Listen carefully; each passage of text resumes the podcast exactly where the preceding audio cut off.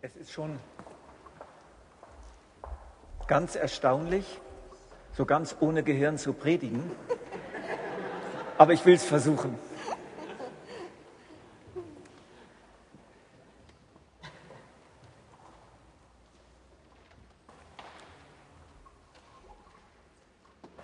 Die Gewohnheit ist ein Seil.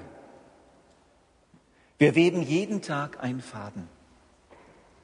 Und schließlich können wir es nicht mehr zerreißen. Dieses Zitat habe ich erst kürzlich gefunden, vor wenigen Tagen, und es hat mir sehr gut gefallen. Eine gute Gewohnheit gibt mit der Zeit ein starkes Seil. Faden für Faden wird gewebt. Und dann merkt man in der Ehe, wie man gehalten wird.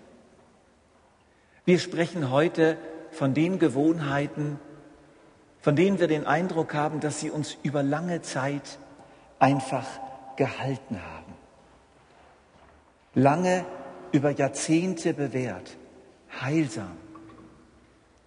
Aber sie mussten eingeübt werden, mussten immer wieder neu in Angriff genommen werden, sind immer wieder weggesackt und man musste den Faden, wie wir so schön sagen, aufnehmen und wurden mit der Zeit leichter. Und doch geschehen sie nicht automatisch. Gewohnheiten sind etwas, das man doch dann immer wieder auch mit ein wenig Disziplin in Angriff nehmen muss. Aber was wir bezeugen können, es gibt diese Gewohnheiten. Sie sind haltbar, sie halten. Und heute vorhin ist mir noch der Gedanke gekommen, dass glücklicherweise da oben noch einer hält an diesem Seil. Wir hängen unten, einer hält oben, aber dieser, der da oben hält, sagt uns, bitte webt mit an diesem Seil. Ich will das nicht alleine machen. Es ist eine Beziehungskiste zu dritt. So lautet unser neues Ehebuch, das Kathi nachher vorstellen wird. Sie hat gerade schon Angst bekommen, ich nehme ihr ihren Teil weg. So ist das. Wir schauen auf unsere 43-jährige Ehe zurück und stellen fest, da hat es doch einiges gegeben, was sich so entwickelt hat, aus dem ein Seil geworden ist und was sich wirklich bei uns bewährt hat. Ja, wir haben euch tatsächlich unser neuestes Exemplar mitgebracht. Gestern konnten wir es abholen in der Buchhandlung. Eine Beziehungskiste zu dritt. Das ist ein Buch, ein Ehebuch, wo aber bewusst kein Sachbuch ist, sondern wo wir einfach von uns erzählen und von diesen Gewohnheiten, denen wir es dank Gott zu verdanken haben, dass unsere Beziehung eben auch nach 43 Jahren nicht zu einer Zweckgemeinschaft verkommen ist. Und in diesem Titel ähm, ist etwas von der ich glaube, von der wichtigsten Gewohnheit ähm, bereits die Rede. Eine Beziehungskiste zu dritt, wie Gott in unserer Ehe mitgemischt hat. Ich denke, Gott hat wie Gewohnheitsrecht in unserer Ehe. Und das ganz positiv zu verstehen. Be Gewohnheitsrecht im Sinn, dass er einfach zu uns gehört.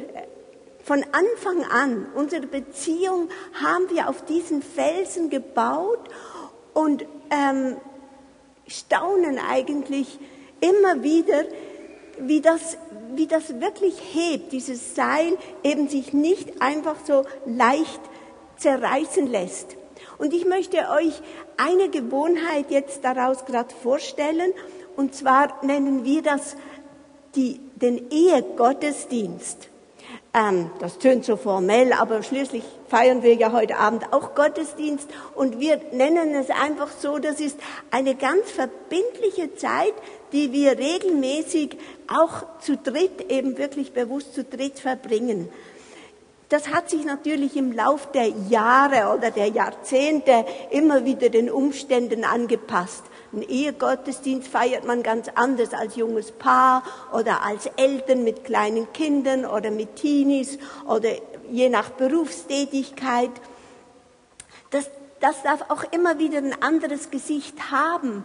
Aber diese Gewohnheit, dass, dass diese Zeit zu unserem Leben gehört, wie das Zähneputzen, das hat sich unglaublich bewährt. Ich muss wirklich sagen, ich, ich möchte das auch nicht missen. Zurzeit pflegen wir das recht einfach. Wir haben einen festen Termin in der Woche, wo wir uns zusammensetzen, wo wir bewusst in, in Gottes Gegenwart treten, wo wir zusammen einen Text lesen. Jeder macht sich dann Gedanken dazu, was sagt mir das Wort. Wir schreiben uns das auf und nachher tauschen wir aus, bringen das auch in Verbindung mit dem, was uns gerade beschäftigt.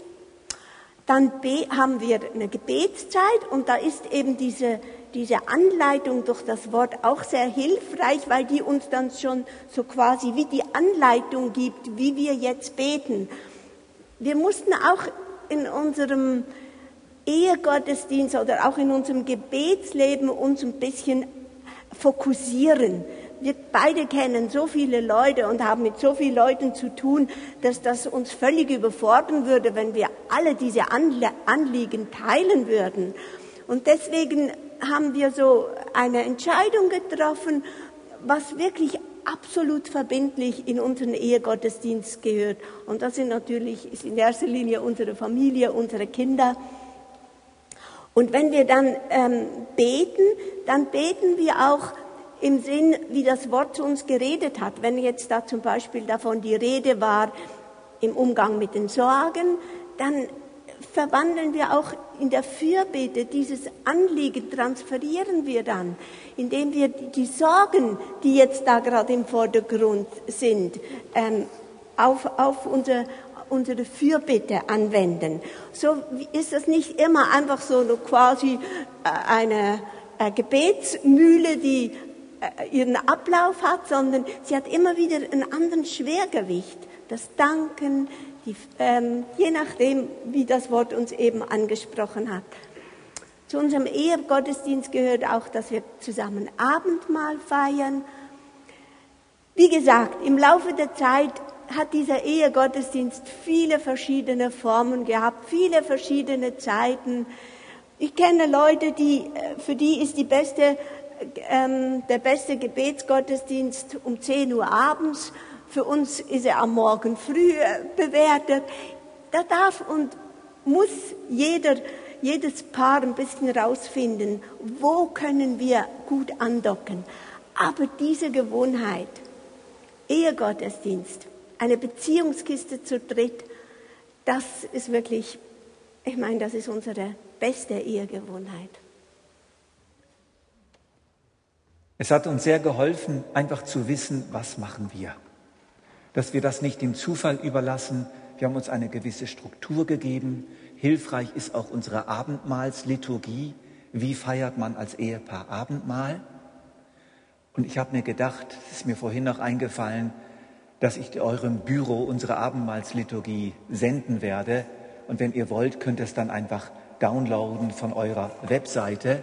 Einfach mal so als Versuch. Wir haben gemerkt, uns hilft das, gemeinsam auch hier so eine kleine Liturgie zu machen. Ich muss aber zugeben, dass ich manchmal morgens dann so den Gedanken habe, heute habe ich doch eigentlich Besseres zu tun als der Ehegottesdienst. Und immer dann, wenn wir es dann gemacht haben, bin ich dankbar, weil es immer wieder vorkommt, dass wir uns gegenseitig mit Einsichten aus dem Wort Gottes beschenken können. Manchmal sitzen wir auch wie blöd vor dem Text und bekommen gar nichts raus. Auch das gehört zum Ehegottesdienst. Aber wir merken, es ist langfristig eine heilsame und gute Zeit. Und wir haben auch aufgegeben dem Idealtypus, ein christliches Ehepaar macht jeden Tag stille Zeit zusammen. Das haben wir also relativ schnell mal aufgegeben. Als ein Ideal, was wir nicht schaffen, weil wir auch zu verschieden sind. Unsere zweite Gewohnheit, die wir euch vorstellen möchten, ist die rechtzeitige Entsorgung des Ehemülls. Es gibt immer Müll in jeder Ehe. Und wenn es in eurer Ehe keinen Müll gibt, dann dürftet ihr gar nicht mehr hier sein. Dann seid ihr so heilig und so vollkommen, dass die Erde euch eigentlich gar nicht mehr aushält. Tatsache ist, es gibt immer wieder Unstimmigkeiten, es gibt immer Missverständnisse, es gibt auch Not über die Schwächen des anderen. Und dieser Müll, der sich so ergibt, manchmal ist das ziemlich hochgiftig, was da drin ist, sollte gemeinsam entsorgt werden, und zwar möglichst schnell. Paulus sagt dazu, zürnt, toller Befehl, zürnt, man darf also zürnen, auch in der Ehe. Ihr dürft zürnen, aber sündigt dabei nicht. Zürnt in der richtigen Art und Weise. Zorn ja, aber so, dass es den anderen nicht kaputt macht, nicht verletzt, nicht runter macht. Die Sonne gehe nicht unter über eurem Zorn und gebt dem Teufel keinen Raum. Macht's noch am selben Tag. Das ist eine gute Richtlinie es gibt Ausnahmen, da muss man erst selber auch vielleicht auch mal woanders Beratung in Anspruch nehmen. Aber im Normalfall gilt am selben Tag. Abkühlen, also nicht gleich sofort entsorgen, auch nicht in einer Woche entsorgen. Überlegen, bin ich jetzt genügend abgekühlt? Dann ansprechen, zuhören, Geduld haben, bis der andere ausgeredet hat, vergeben und vergeben lassen damit der Teufel keinen Raum hat. Und gebt dem Teufel keinen Raum. Entsorgung ist für mich Krebsprophylaxe. Krebsprophylaxe in der Ehe. Es bedeutet, dass man rechtzeitig, bevor das Ganze zu groß geworden ist, die Sache entsorgt. Je früher die Operation, desto besser ist es. Und ich kann mich noch so gut an einen Vorfall erinnern, wo Kathi mich ziemlich verletzt hat und hat keine Ahnung gehabt, dass sie mich verletzt hat. Und das Ganze war mir ziemlich peinlich und ich habe geschwiegen und geschwiegen und geschwiegen. Und dann saß ich eines Morgens in meinem Bett und habe wieder nachgedacht zum x-ten Male über diese Geschichte. Und dann kam ein innerer Impuls. Jens, jetzt wird's gefährlich. Wenn du das jetzt nicht ansprichst, wenn du das jetzt nicht auf den Tisch legst, dann begibst du dich in ernsthafte Gefahr. Das war so ein Sekundenimpuls, der ganz tief kam. Und dann habe ich es angesprochen und meine Frau fiel aus allen Wolken und hat mich glücklicherweise verstanden. Das liegt an ihrem Gehirn. Und ich erzähle euch jetzt mal, wie wichtig das ist, diese Entsorgung, anhand einer einfachen Grafik, und das ist der sogenannte Missverständniskreislauf. Den wollen wir uns jetzt mal miteinander anschauen. Wir haben da oben die Handlung des Partners A. Schweigsam und mürrisch. Das kommt ab und zu mal in einer Ehe vor. In unserer jedenfalls. Also der andere ist schweigsam und mürrisch. Was passiert dann? Man kann ganz verschieden darauf reagieren.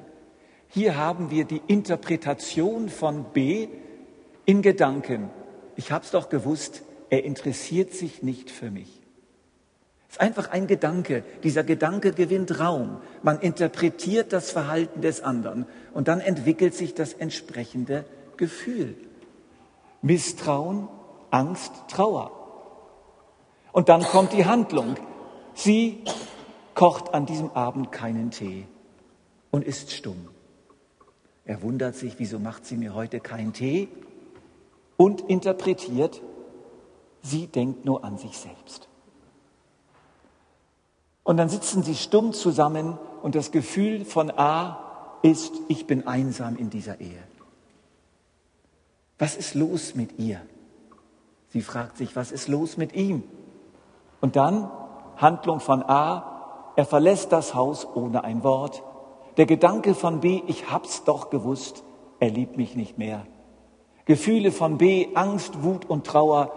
Handlung von B, schreit A an, als er nach Hause kommt. Die Explosion kommt. Es gibt eine bessere Lösung. Die Lösung ist rechtzeitige Entsorgung. Und das geht so. Die Handlung des Partners schweigsam und mürrisch, Interpretation von B in Gedanken interessiert sich nicht für mich, Gefühl von B Angst und Trauer und jetzt, weil ihm glücklicherweise die Predigt von Jens und Kati Caldewa in der Basilea einfällt, sagt er, ich muss es jetzt ansprechen, ehe das zu groß wird. Und er sagt, du, was ist los mit dir? Weshalb bist du so schweigsam und mürrisch? Und dann sagt er, ich hatte einen dermaßen miesen Tag im Betrieb. Der neue Chef heute, der hat mich im ersten Gespräch bereits zur Sau gemacht. Ich mochte nicht darüber reden. Es tut mir leid, aber gut, dass du nachfragst. Ihr Gefühl Erleichterung und Wohlwollen, die Sache ist entsorgt. Und da gibt es natürlich eine noch bessere Möglichkeit, dass man diese Entsorgung Ah, das habe ich jetzt nicht auf der Folie, dass man diese Entsorgung noch weiter vorverlegt. Je schneller, desto besser. Und ich möchte euch einfach eines wirklich sagen. Das hier ist kein billiger Trick. Es ist schwer, aber es ist ungeheuer heilsam, wenn die Ehe aus diesen Fäden besteht. Wenn die Ehe diese Grundlage hat, dass immer und immer und immer wieder entsorgt worden ist. Das gibt eine unglaublich andere Grundstimmung in der Ehe. Und es gibt dann nicht die großen Krisen und die große Not und es gibt auch nicht den Ehebruch, weil die Beziehung so abgekühlt ist, dass man eine solche innere Beziehungsnot bekommt und sich dann halt eine warmherzige Person sucht, die einen endlich mal versteht. Also rechtzeitige Entsorgung.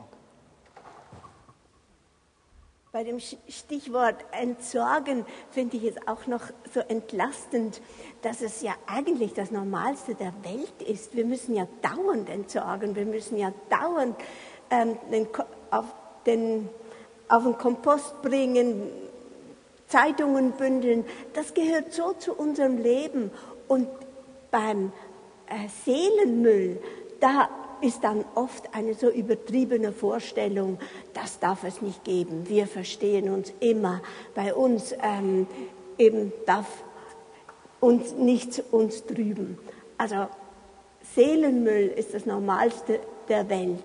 Und was uns auch noch wichtig ist dabei, dass man auch nicht so ein Durcheinander macht. Es ist nicht aller Seelenmüll ist nicht gleich Sünde. Manchmal da kann man genauso wie wir im normalen Alltag ein bisschen sortieren und das Glas nicht auf den Komposthaufen werfen und andersrum müssen wir auch im Umgang miteinander lernen zu differenzieren. Was ist Sünde und was ist ein Missverständnis? Aber das ist ein Riesenthema, wo sich lohnt, darüber nachzudenken.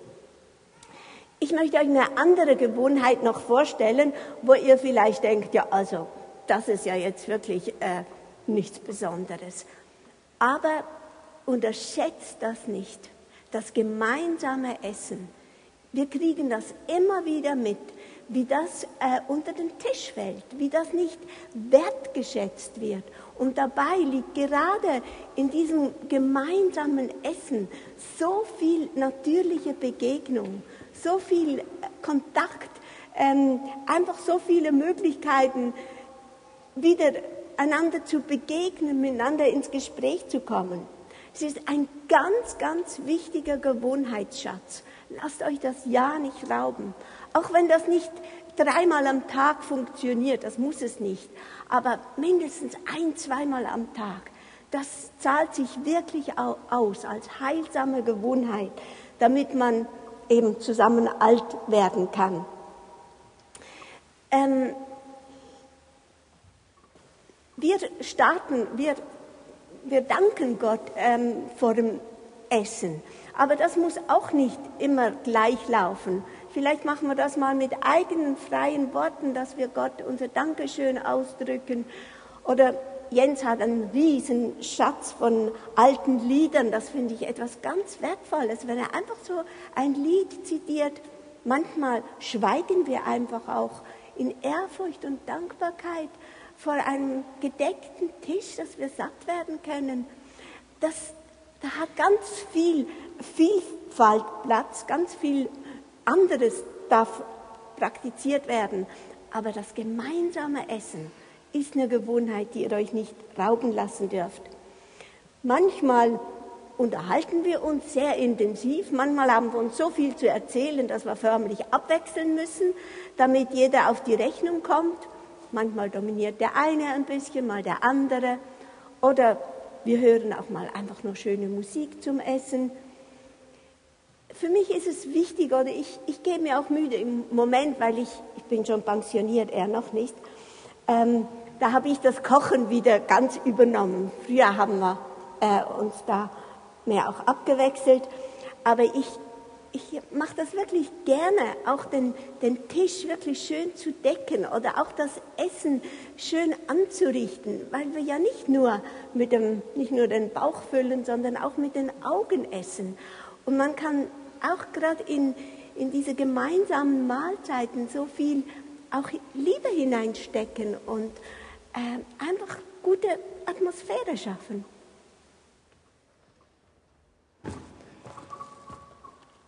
Ja, ich möchte mich wirklich bei dir bedanken, auch an diesem Punkt, Kathi, dass du mich jeden Tag so wirklich zum Essen ausführst im eigenen Haus. Etwas wirklich ganz, ganz Schönes ist das. Dann haben wir hier einen weiteren Punkt.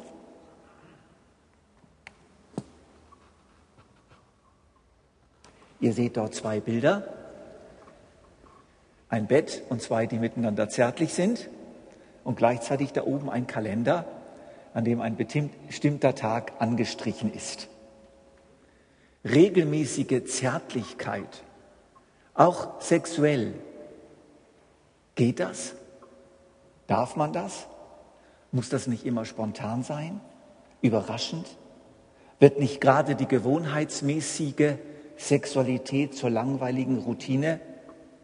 Wir haben Verschiedenes ausprobiert in verschiedenen Lebensphasen und haben einfach gemerkt, dass es für unsere Ehe gut ist, die Sexualität nicht der Stimmung, nicht dem Zufall und auch nicht der Lust zu überlassen. Jetzt mögen wir beide und jetzt kommt's halt dazu.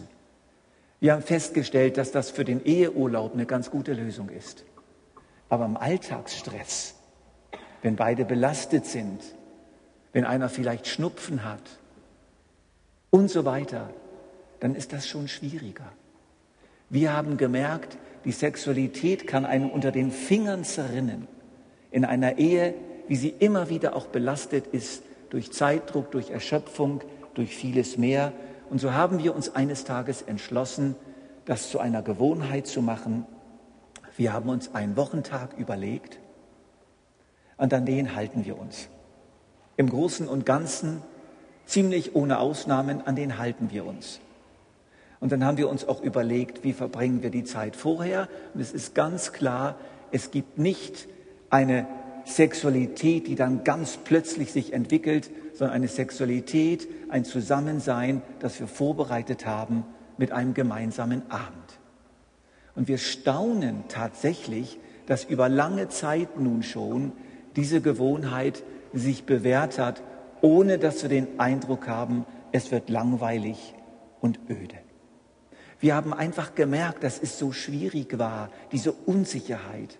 Mag er, mag sie, ist sie in Stimmung, wie kann ich das rausfinden? Wir haben auch festgestellt, dass wir unsere gegenseitigen Signale oft falsch verstanden haben. Ich wollte dann zum Beispiel, sie hat aber überhaupt nicht verstanden, dass ich will. Und ich dachte, jetzt war ich doch wirklich deutlich genug. Und wir haben gemerkt, das hat auch immer wieder wehgetan, dass man wie nicht damit rechnen kann.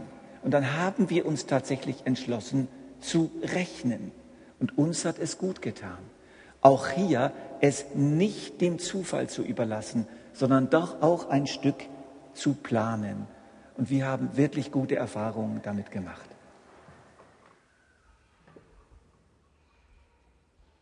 Zu einer Ehe gehört unbedingt auch wirklich eine gute Freizeit, gute Hobbys miteinander. Und auch da ist es natürlich für jeden anders. Wir haben einfach für uns entdeckt, dass wir gerade mit dem Spielen eine enorm gute Gewohnheit entwickeln konnten. Was natürlich, was natürlich ein Problem sein kann, wenn sie das größere Gehirn hat.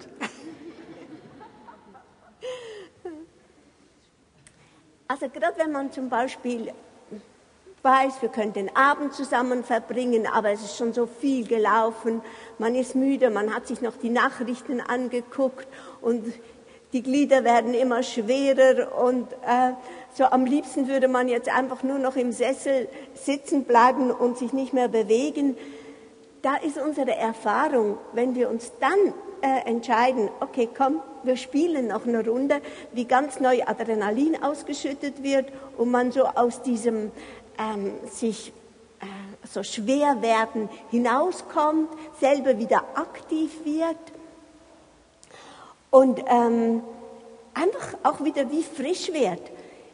Ihr dürft auch nicht unterschätzen, Spielen ist nicht einfach nur so eine äh, Beschäftigung, um die Zeit totzuschlagen. Spielen ist etwas ganz Konkretes, um den inneren Computer runterzufahren. Wenn ihr spielt, dann kann man nicht mehr weiter die Probleme ähm, ausbrüten, die einen beschäftigen. Oder auch Lasten, die man ähm, zwar vielleicht im Gebet schon Gott abgegeben hat oder Nöte, die einen drücken, gerade über die Nachrichten, die man wieder mitgekriegt hat. Wenn, wir können das ja nicht alles tragen und irgendwie immer mit uns herumschleppen. Übers Spielen kommt ihr völlig raus aus diesem aus dieser Last und könnt einfach wieder mal richtig lachen und aufatmen. Abgesehen davon ist es auch eine echt gute Charakterübung, denn ähm, man gewinnt ja nicht immer, es hat ja nicht jeder das gleich große Gehirn. Und, und das ist eine wunderbare Übung, etwas nicht persönlich zu nehmen, wirklich miteinander etwas zu machen, miteinander äh, einen schönen fröhlichen Abend zu erleben. Überhaupt einfach der Umgang mit Freizeit ist etwas ganz Entscheidendes. Eine gute Gewohnheit, die uns auch äh, über diese viele gemeinsamen Jahre ähm, inspiriert hat und uns immer wieder gut getan hat, sind auch so Eheurlaube. Wir haben das schon ziemlich früh angefangen, mindestens schon Wochenenden, wo wir beide einfach wirklich ganz für uns allein sein konnten.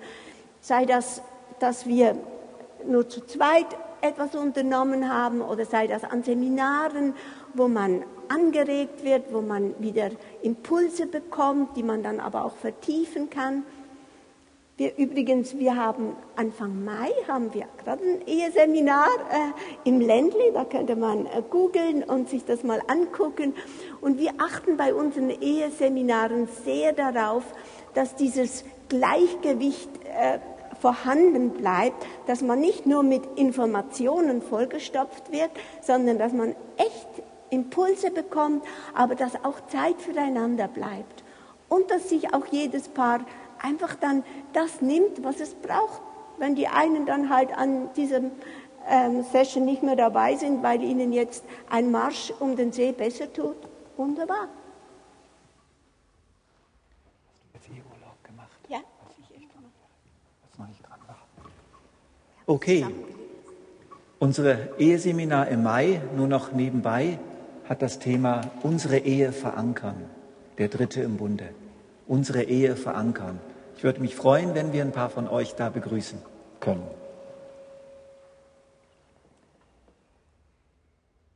Heilsame Worte. Heilsame Worte. Kann man das lernen? Ja. Heilsame Worte, das ist eine Gewohnheit. Die Vermeidung von abfälligen Worten, auch das ist eine Gewohnheit. Hier haben wir es wirklich mit einer Gewohnheit zu tun. Es gibt gewohnheitsmäßiges Fluchen und es gibt glücklicherweise auch gewohnheitsmäßiges Danken. Es ist außerordentlich wichtig, dass wir das wirklich verinnerlichen, abfällige Bemerkungen in der Ehe, über den anderen, über sein Gehirn, über seinen Körper, über irgendetwas, ist ganz einfach ein No-Go. Es ist ein No-Go. Und Jesus sagt das in der Bergpredigt ganz klar. Er vergleicht das mit dem Töten. In der Bergpredigt sagt Jesus ganz klar, wenn du deinem Bruder gegenüber abfällig redest, wenn du ihn nennst, du Dummkopf, du Idiot, dann hast du ihn getötet. Dann ist das die Übertretung des Gebotes, du sollst nicht töten. Jede abfällige Bemerkung, aber auch jedes Fehlen jeglicher Komplimente bringt ein Stück Tod. Und heilsame, gute, lobende Worte in der Ehe bringen wirklich Leben. Dazu gehört das regelmäßige Danken. Immer wieder dem anderen danken für das, was er tut, für das, was er in die Ehe einbringt. Liebeserklärungen. Liebeserklärungen bleiben wichtig bis ins hohe Alter, glaub mir. In jeder Phase des Lebens die Erklärung der Liebe. Man erklärt sich die Liebe in verschiedener Form. Koseworte, Zärtlichkeitsworte, auch Segnungen, den anderen immer wieder segnen. Komplimente sind so wichtig. Ich gehe jetzt seit einiger Zeit ins Fitnesstraining in Lörrach und meine Schultermuskeln und meine Rückenmuskeln sind doch etwas gewachsen. Das hat jetzt leider meine Frau bis heute nicht bemerkt. Aber vielleicht kommt das noch. Aber es ist wirklich wichtig. Seit meinem Unfall habe ich fürchterlich dünne Beine und mein Bauch dagegen ist ein bisschen dicker geworden. Auch bei meiner Frau hat es einige Veränderungen gegeben. Aber abfällige Bemerkungen gibt es einfach nicht. Die sollten wir uns abgewöhnen. Und das geht tatsächlich. Und stattdessen positive, lobende Worte angewöhnen. Ihr könnt mir glauben, das gibt Fäden in dem Seil. Das gibt wirklich verstärkende Fäden in diesem Seil, heilsame Worte. Das ist etwas wirklich sehr, sehr Gutes, was man sich angewöhnen kann. Halten wir mal Rückblick.